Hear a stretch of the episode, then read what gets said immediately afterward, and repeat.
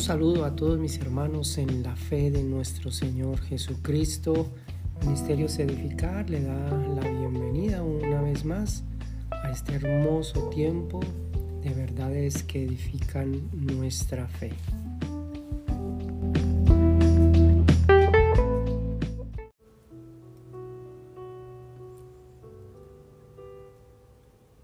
Bien, continuamos con nuestro estudio acerca de el evangelio y la predicación.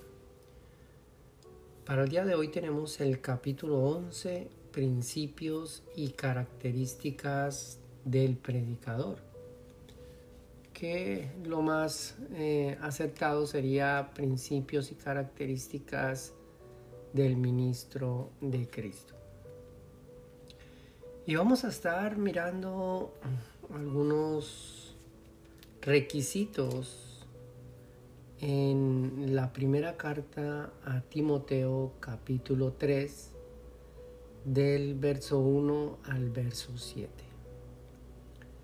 Dice la palabra del Señor, palabra fiel, si alguno anhela obispado, buena obra desea. Pero es necesario que el obispo sea irreprensible,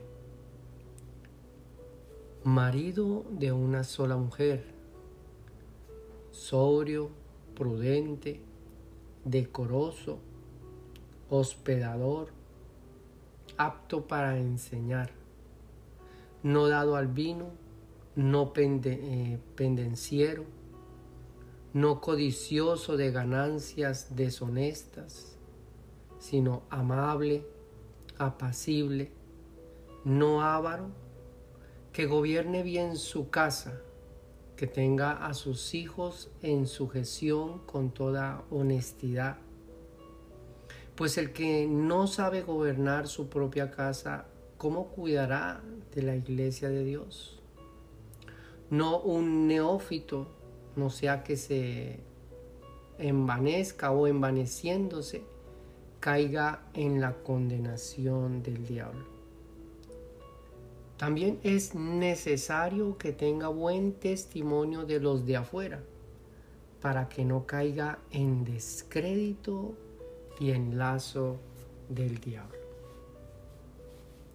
Entonces, eh, no solamente este capítulo, sino que también ahí en Tito también nos habla acerca de estos rasgos, de estas características que deben de ser parte de una persona no solamente que predica la palabra, sino que anhela eh, servir como autoridad, como administrador, como pastor de una iglesia.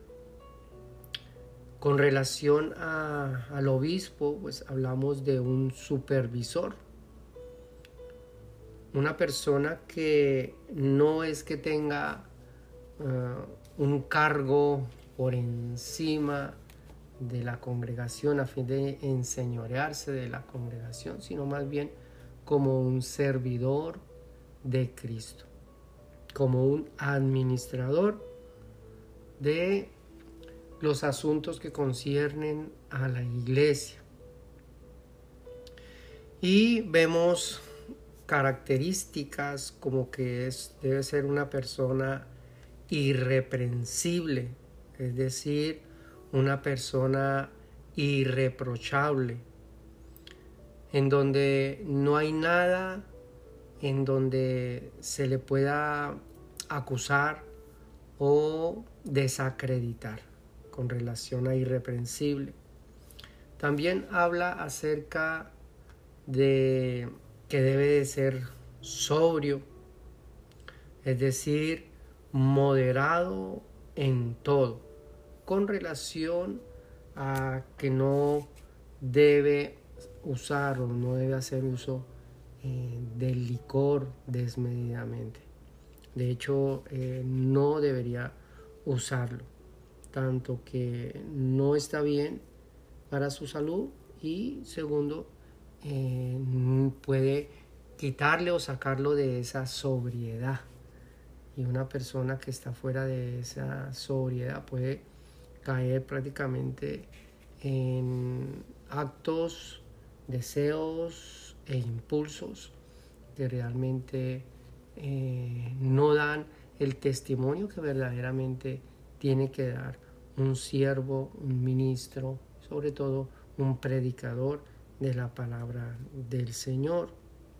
Habla también acerca de que debe ser prudente, sensato, que se dispone no solamente en su mente, sino en todo lo que hace a fin de no caer en algo que lo desacredite, sensato, razonable, una persona razonable, una persona prudente. Asimismo, también habla acerca de que eh, debe ser ordenado. Si no es ordenado, si no es capaz de ordenar los asuntos más pequeños como los asuntos de su hogar, los asuntos de su casa, eh, cómo podrá administrar o darle seguimiento o un orden a algo más grande como lo es la iglesia del Señor. Habla también acerca de que debe ser hospedador. También nos habla de que debe ser apto para enseñar. Eh, debe mostrar ese calificativo o ese don en cuanto a la enseñanza. Una persona suficientemente competente, no solamente en el conocimiento de la palabra, sino también en la facultad para poder comunicar esas verdades que son las que verdaderamente van a nutrir o van a edificar la iglesia del Señor dice no dado al vino y también nos dice no pendenciero. Nos habla acerca de una persona amable que sabe controlar sus impulsos.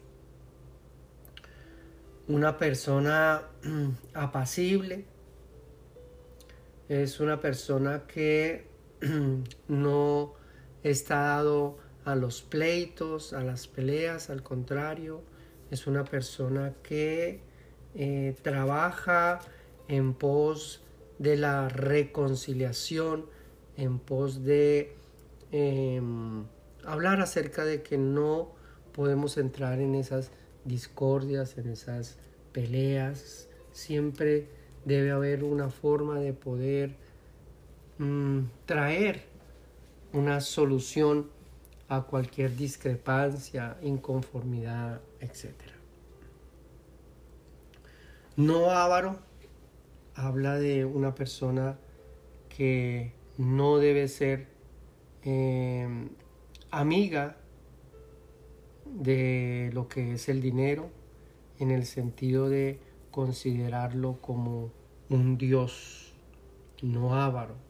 Literalmente que no es amigo de la plata y que no tiene ese deseo en su corazón de intercambiar su ministerio, intercambiar lo que tenga a su alrededor a fin de hacerse del dinero, hacerse de la plata. En otras palabras, eh, vender eh, su ministerio por el dinero que gobierne, es un líder de la iglesia, un líder que eh, en cierta medida entiende que tiene dones de gobierno, que tiene prácticamente no solamente em, esa capacidad para liderar, sino que es consciente también de la responsabilidad que eso conlleva, ese ese derecho que se le concede como ministro para gobernar la iglesia. También habla acerca de que no debe ser un neófito, es decir, una persona que recientemente inicia en el cristianismo, a fin de eh, no caer en lazo del diablo cuando su carácter o su forma eh, de razonar, de pensar y de hacer no sea con madurez y eso lo lleve prácticamente a la soberbia. Eso más o menos como los requisitos que muestra eh, aquí este pasaje y vamos a resumirlo con 13 em, características que tengo aquí con relación a este pasaje. Entonces, número uno, el predicador debe ser un verdadero creyente, un verdadero nacido de nuevo. Quiere decir que el predicador debe ser consciente de que verdaderamente ha sido redimido. Si miramos, por ejemplo, en el Evangelio de Juan, en el capítulo 3, donde Jesús estaba hablando con Nicodemo y Jesús le estaba hablando acerca del nuevo nacimiento. Y allí en el verso 9 al verso 10 respondió Nicodemo y le dijo, ¿cómo puede hacerse esto? Y respondió Jesús y le dijo, tú eres maestro de Israel y no sabes esto. Y tiene sentido en el hecho de que hay muchos predicadores que por su facilidad de, hablar en público, por el conocimiento que han adquirido de las escrituras, se les facilita eh, entrar en esta labor de comunicar, en esta labor de predicar. Pero hay unos que posiblemente no han experimentado ese nuevo nacimiento. Y eso los lleva a que eh, tengan una forma de eh, vivir el Evangelio con una doble personalidad, dado que no ha habido una verdadera conversión. ¿Eres tú maestro de Israel y no sabes esto? Le pregunta Jesús a Nicodemo. Entonces, número uno, el predicador debe ser un verdadero creyente, un verdadero nacido de nuevo, es decir, que verdaderamente hayan evidencias de un cambio radical en su vida. Esto es fundamental, no solamente para el predicador, sino para el ministro del Evangelio, ministro de Cristo. Número dos, no solo debe conocer el mensaje del Evangelio en su plenitud, sino que también debe ser una persona que ha madurado en la fe, en su carácter como siervo de Cristo, a fin de no envanecerse, o en otras palabras sería no un neófito, es decir, no un recién convertido, para que no aflore la soberbia, la arrogancia ni la vanagloria personal, ya que esto sería como caer en lazo del diablo. Entonces, número uno, el predicador debe ser un verdadero creyente, es decir, el predicador es genuino. Y número dos, el predicador no debe ser un nuevo convertido, un recién convertido, no un neófito, sino el predicador debe ser sabio, entendido y responsable. Primera característica, el predicador debe ser genuino. Segunda característica, el predicador debe ser sabio entendido y responsable. Número tres, el predicador debe ser consciente de las implicaciones en cuanto al conocimiento de la voluntad de Dios, en cuanto al conocimiento de la obra redentora y en cuanto al conocimiento de la obra del Espíritu Santo. Es decir, el predicador debe ser bíblico, una persona que extrae completamente ese mensaje del conocimiento de Dios, de la obra redentora y la obra del Espíritu Santo. El predicador, número tres, debe ser bíblico. Número cuatro, el predicador debe ser consciente de sus limitaciones personales, intelectuales y emocionales frente a las demandas de la gracia la justicia, la santidad y la soberanía de Dios. El predicador debe ser consciente de sus limitaciones personales, intelectuales y emocionales. Es decir, que aquí exaltamos la característica de que el predicador debe ser humilde. Entonces, número uno, es genuino, Número dos, es sabio, entendido y responsable. Número tres, es bíblico. Y número cuatro, es humilde.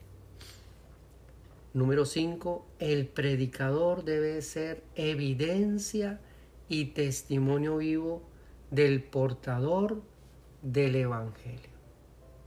El predicador debe ser evidencia y testimonio vivo del poder del Evangelio. Perdón, no del portador, sino del poder del Evangelio. Y eso corresponde a que el predicador debe ser fiel, una persona en la cual se puede confiar, una persona confiable, una persona que da evidencia de ese evangelio a través de su vida. Eso es una persona en la que se puede confiar. Número 6. El predicador está en la capacidad de poder definir con su experiencia personal el significado de arrepentimiento. A través de su experiencia personal, poder definir con su experiencia personal el significado de perdón, de respeto, de misericordia, de justicia, de fidelidad, de compromiso, de sacrificio, de entrega, de pasión y de obediencia. Es decir, que el predicador debe ser honesto consigo mismo, número uno, y con aquellos que le escuchan, aquellos que se toman su tiempo para aprender o escuchar el mensaje del predicador.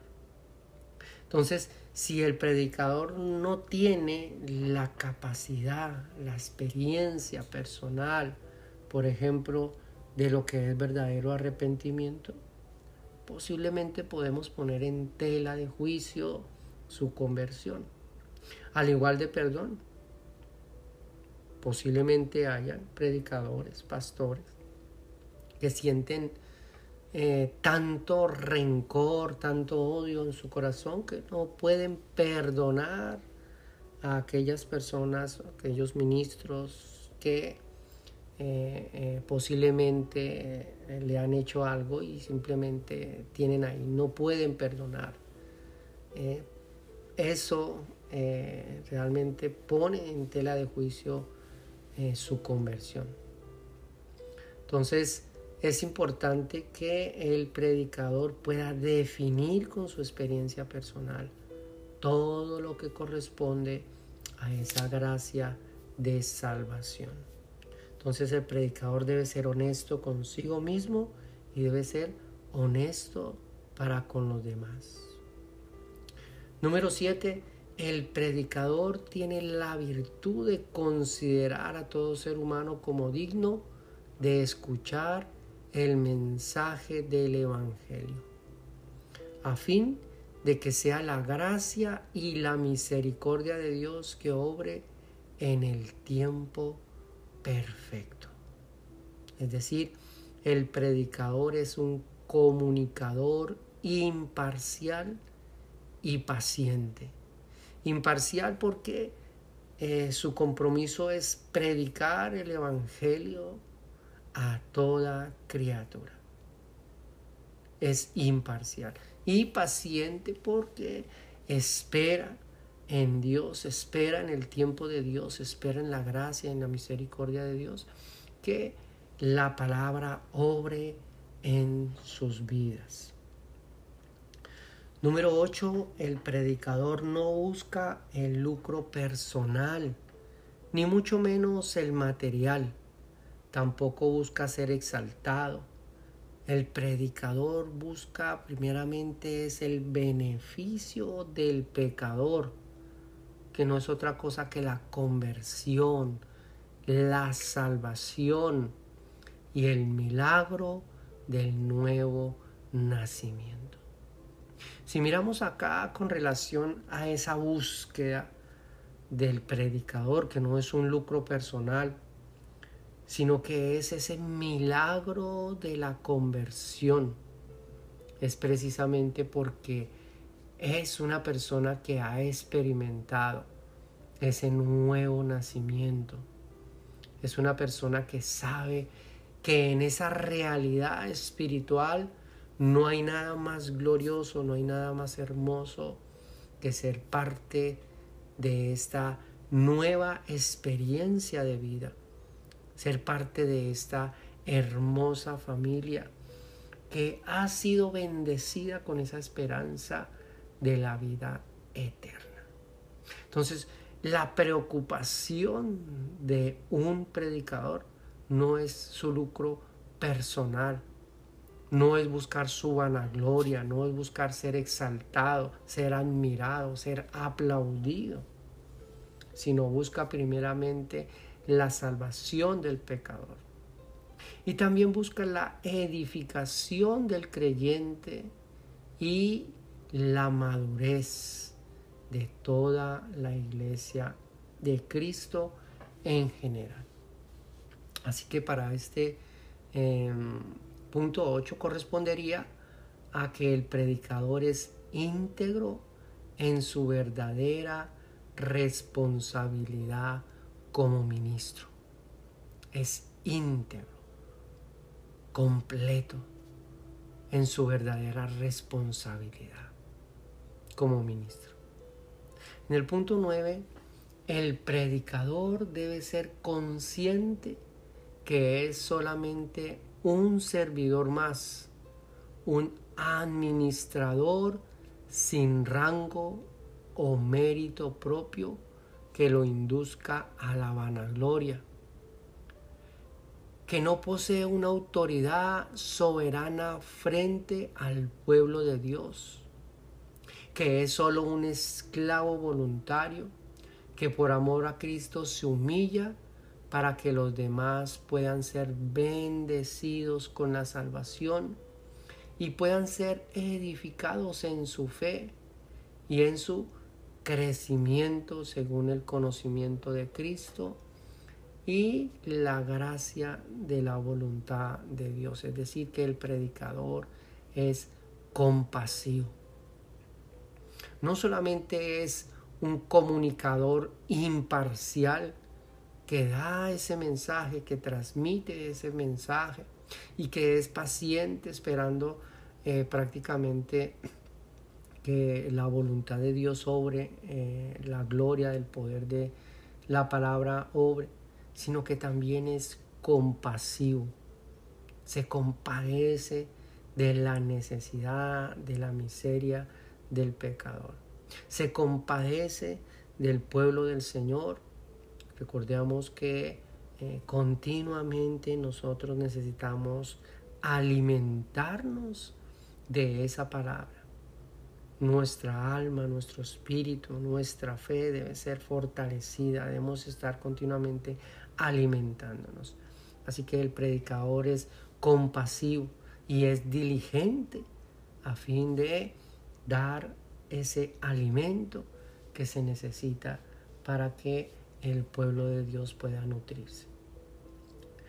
Punto número 10. El predicador no se aprovecha del púlpito para suplirse de la predicación como medio de manipulación.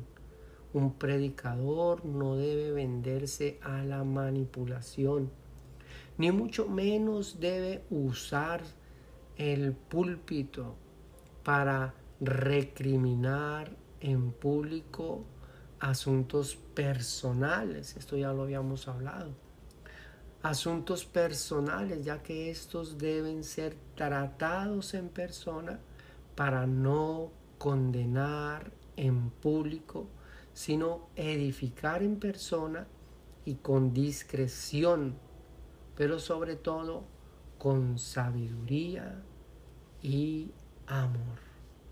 Es decir, el predicador debe ser justo, el predicador debe ser sabio.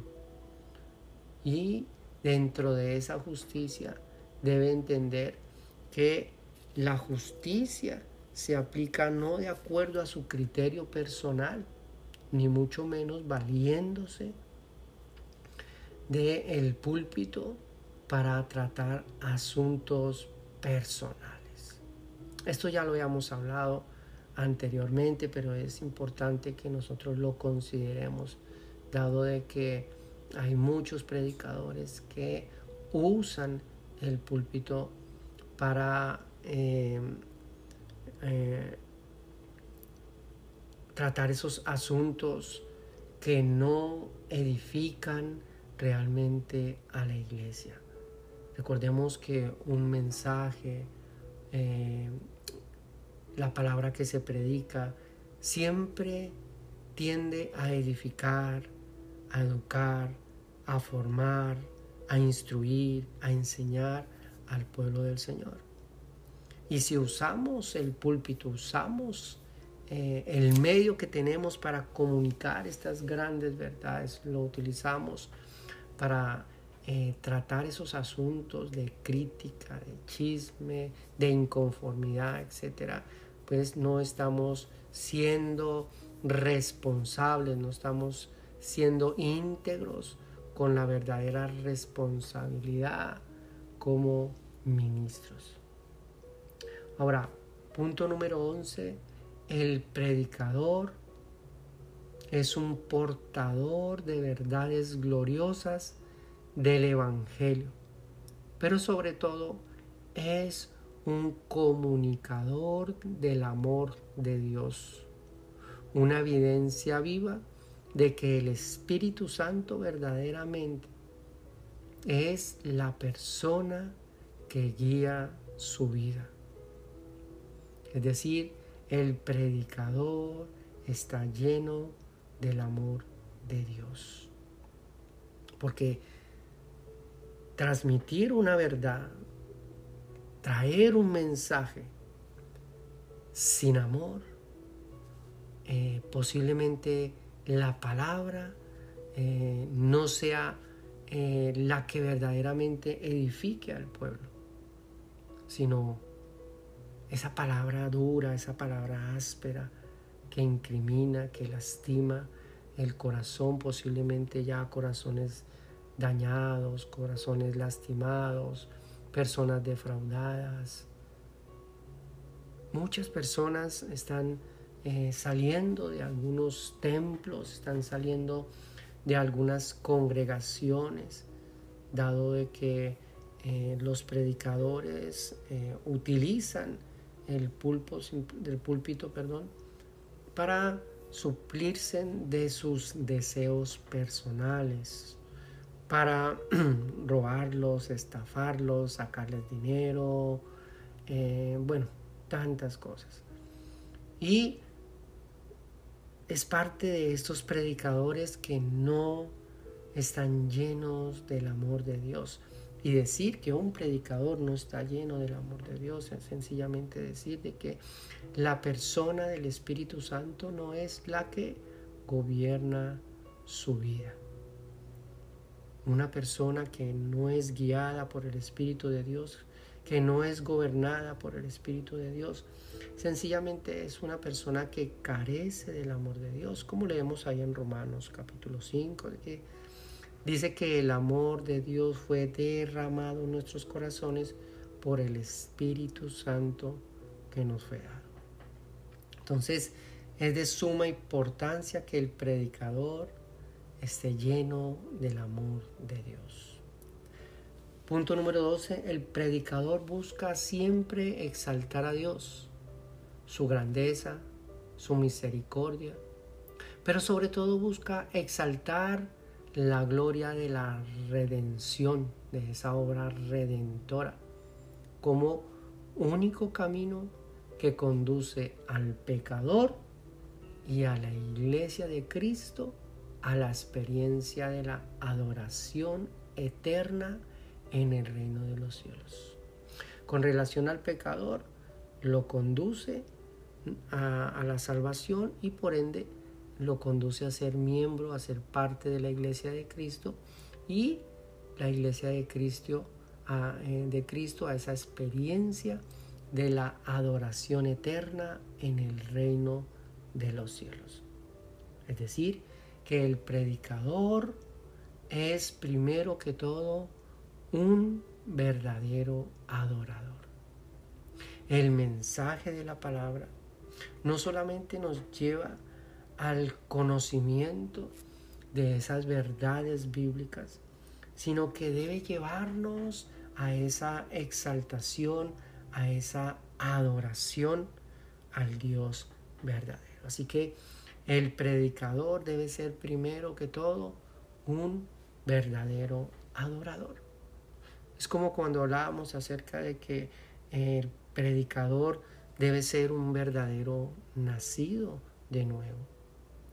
Porque de lo contrario no eh, llevará, no se comprometerá a que el pecador vaya a esa experiencia si él no la ha experimentado. Igualmente, si un predicador no es un verdadero adorador, una persona que eh, entra en esa intimidad ahí con el Señor y está en esa adoración. Por eso dice que em, Dios busca verdaderos adoradores que le adoren en espíritu y en verdad. Y para ir ya terminando, punto número 13, el predicador también parte de ser un comunicador de verdades es también uno que educa y administra las verdades que emanan de las sagradas escrituras. Y que sus virtudes y sus capacidades como predicador o como maestro no le dan ningún derecho para enseñorearse de las personas ni mucho menos de los creyentes, a fin de educar, mas no imponer, a fin de enseñar, mas no demandar con soberbia, a fin de corregir, mas no obligar, a fin de respetar a la audiencia, mas no insultar ni lastimar. Con relación al servicio y, el eslogan que normalmente manejamos en el ministerio es que la pasión del predicador es gloria y conocimiento de Cristo. Su pasión es gloria y conocimiento de Cristo.